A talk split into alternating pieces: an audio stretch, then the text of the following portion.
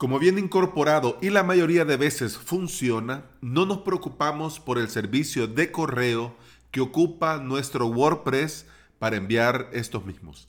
En este episodio, un pequeño repaso al mundo de los servidores de correos y por qué deberías dejar de usarlos y pasarte definitivamente al SMTP desde tu propio WordPress. Bienvenida y bienvenido, te saluda Alex Ábalos y estás escuchando Implementador WordPress, el podcast en el que aprendemos a crear y administrar nuestros sitios web. Este es el episodio 264 y hoy es lunes 9 de diciembre del 2019. Si estás pensando en aprender a crear y administrar tu propio sitio web, te invito a suscribirte en mi academia online, avalos.com SV. En esta semana continuamos con el curso All in One WP Migration y el día de hoy la sexta clase con la extensión Amazon S3. Sabes mi amor, pórtate bien, no debes llorar, ya sabes por qué Santa Claus llegó a la ciudad.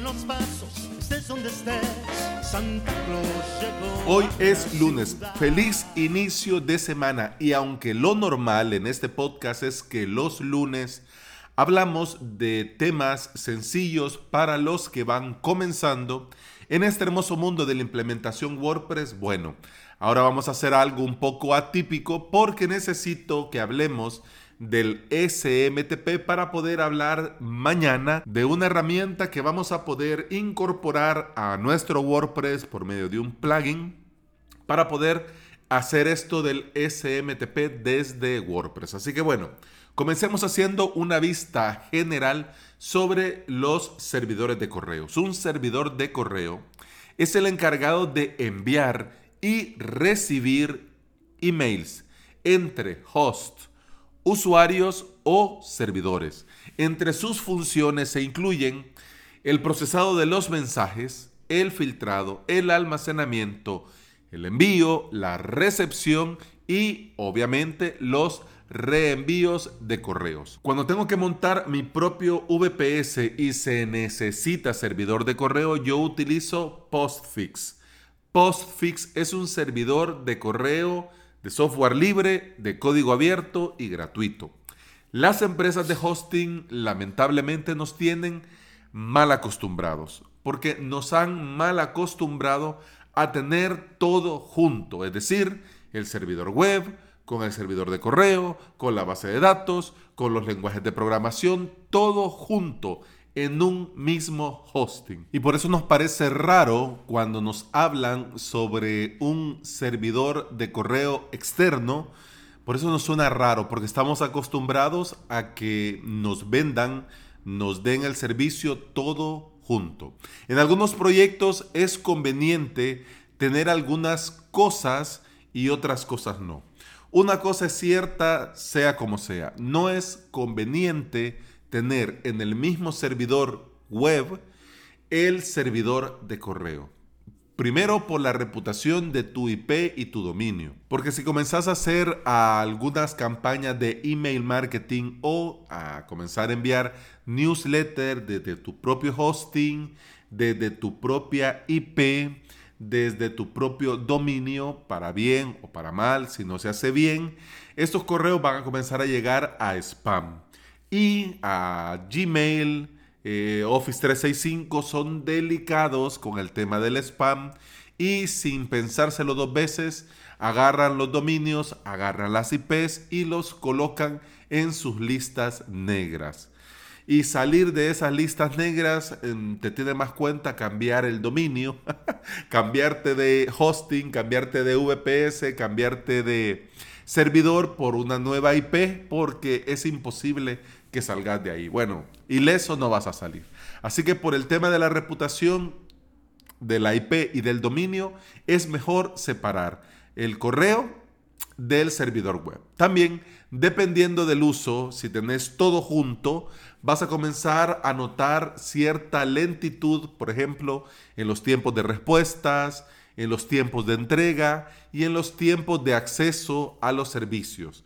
Puede ser lentitud o que funcione de manera intermitente. Y por supuesto, de todos los motivos que ya hemos hablado, obviamente también la seguridad es importante, porque se debe de considerar que además del servidor web con todas las medidas que tenés que tomar de seguridad, de protección, de prevención, también lo tenés que considerar dentro de este mundo de los emails.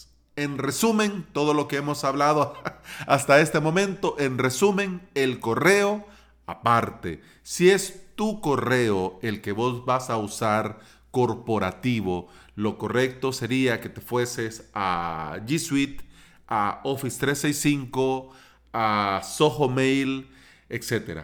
Opciones tenés. Incluso hasta podés contratar en estas empresas de hosting un eh, servidor solo para el correo, ¿ok? Si usas Plex, podés desactivar el servidor de correo desde la propia configuración de Plex y a cada suscripción dentro de Plex podés desactivarle el servicio de mail.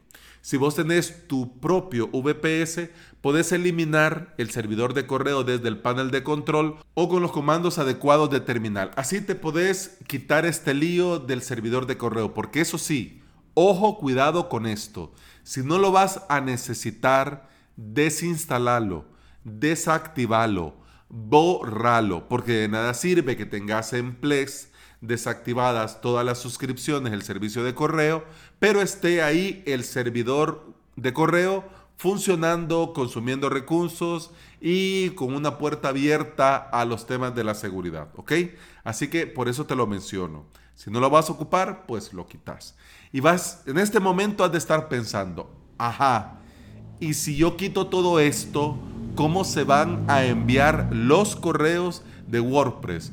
Cuando se actualiza algo, cuando alguien comenta, cuando me envían un formulario de contacto. ¿Cómo? Bueno, para esto tenemos el SMTP y el, este protocolo viene a nuestro rescate. El SMTP es el protocolo de correo más conocido al día de hoy. Sus siglas en inglés significan Simple Mail Transfers Protocol, es decir, en Spanish eh, protocolo simple de transporte de correo. Es un protocolo usado para enviar correos desde un servidor a otro destino.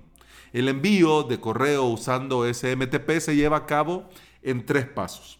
El primero es que el cliente de correo redacta el mensaje y lo envía. El segundo es que el mensaje llega a este servidor SMTP, el cual acepta y envía el mensaje. Este mensaje, en el paso número 3, es finalmente entregado por un servidor de correo entrante, ya sea POP3 o IMAP. El SMTP se basa en el modelo cliente-servidor y su función principal es la de permitir que un cliente pueda interactuar con un servidor. Esto es ampliamente utilizado y conocido por los servicios de email marketing. Pero también nos puede ser 100% funcional para usarlo en nuestro WordPress. En caso de que ya hayamos, como te decía, eliminado el servidor de correo o en algunos hosting, el servicio de correo va mal. El servicio de mensajería va mal. Entonces en estos casos nos tiene más cuenta configurar un SMTP en nuestro WordPress que estarnos liando con el hosting. Aunque ya te digo, si los mensajes del WordPress eh, te están liando el hosting, pues no vale la pena. ya te lo digo, no vale la pena. Y si queremos también resguardar nuestra IP y nuestro dominio de posibles problemas de baneo, de spam, de listas negras, pues entonces el SMTP es la mejor alternativa. En WordPress lo podemos hacer muy, muy sencillo. Eh, simplemente instalar un plugin, conectar un servicio de SMTP y ya lo tenemos hecho. Hasta el momento he estado utilizando Mailgun, mail de correo y gun de arma, Mailgun. Es un servicio gratuito y te permite eh, más de 10.000 correos al mes. Si lo vas a necesitar, como te decía, para configurarlo en tu WordPress, para que los mensajes de WordPress eh, te lleguen por medio de SMTP, pues Mailgun es una excelente alternativa. También existe eh, Elastic Email, que también está muy bien y es el que más eh, correos gratuitos ofrece. Y cuando toca pagar es el, el más económico. Estoy hablándote de MSTP para WordPress. Y también está eh, SendGrid, que te permite enviar 100 correos al día. De este SendGrid te voy a hablar mañana y te voy a enseñar paso a paso cómo lo tenés que configurar para que todo el envío del correo de mensajes de tu WordPress pase por MSTP desde SendGrid y de ahí se envíe a tus usuarios, a tus correos. Ventaja 1, bueno, es gratis y no vas a enviar más de 100 correos en un WordPress al día. Es mentira. Eh, además, eh, es fácil de implementar. Simplemente instalas un plugin, lo configuras. Y además, SendGrid te permite también verificar tu dominio y especificar eh, con qué nombre y con qué usuario, es decir, nombre del usuario y dominio, se van a enviar estos correos. Así te garantiza que no va a llegar tu correo a spam, que tus mensajes no le van a llegar a tus usuarios a spam. No sé si te ha pasado que cuando, por ejemplo, querés recuperar una contraseña de WordPress y ese correo te llega a spam, bueno, cuando comienza a suceder esto más y más y más, ahí es donde ya la IP comienza a tener lío. Así que con estos SMTP nos curamos en sano. Y mañana te enseño a configurar SendGrid y la próxima semana eh, a configurar Elastic Mail. Así te vas haciendo una idea de los dos servicios, de cómo es configurar y bueno, ya lo tenés a mano en el caso que lo necesites. Para el email marketing, sí, también hay alternativas. Te voy a dejar un post que estaba leyendo del blog de Javier Casares, eh, casares.blog. Tiene un post que se llama Proveedores SMTP. Ahí explica lo de los proveedores y hace una tabla comparativa en base al precio. Eh, del, más, ah, del más barato, digamos, hasta el que da el que da más por menos y cuando ya toque pagar, ¿cuál? Comenzando desde Active Trail y llegando hasta Turbo SMTP.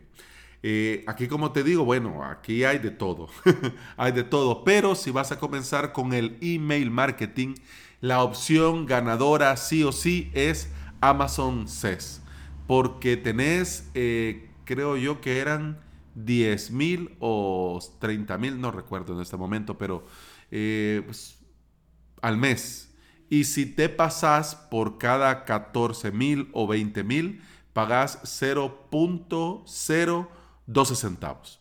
Por cada 40 mil o 30 mil, no lo recuerdo. Pero bueno, eso lo hablamos ya cuando nos toque hablar de Mautic y hablar de Amazon SES. Porque por eso es que ando en este relajo de los SMTP porque estoy ya metiéndome de lleno con Mautic, que es una herramienta de automatización de marketing y obviamente puedes ocupar el PHP Mail, pero no tiene sentido por lo que ya hemos hablado en este episodio y a la hora de ponerte a elegir, bueno, tenés alternativas, como te decía, está Mailgun, SendGrid, eh, SendingBlue, eh, Elastic Mail, eh, pero igual, la mejor y la más conveniente es Amazon SES. Ya te lo digo así como, como adelanto. Pero bueno, eh, eso ha sido todo por hoy. Te recuerdo que podés escuchar más de este podcast en Apple Podcasts, iVoox, Spotify y en toda app de podcasting que se aprecie. Si andás en alguno de estos sitios de podcasting y me regalas una valoración y una reseña en Apple Podcasts, un me gusta y un comentario en iVoox y un enorme corazón verde en Spotify, yo te voy a estar eternamente agradecido porque todo esto ayuda a que este podcast llegue a más interesados en aprender y conocer WordPress. Continuamos mañana. Hasta entonces. Salud.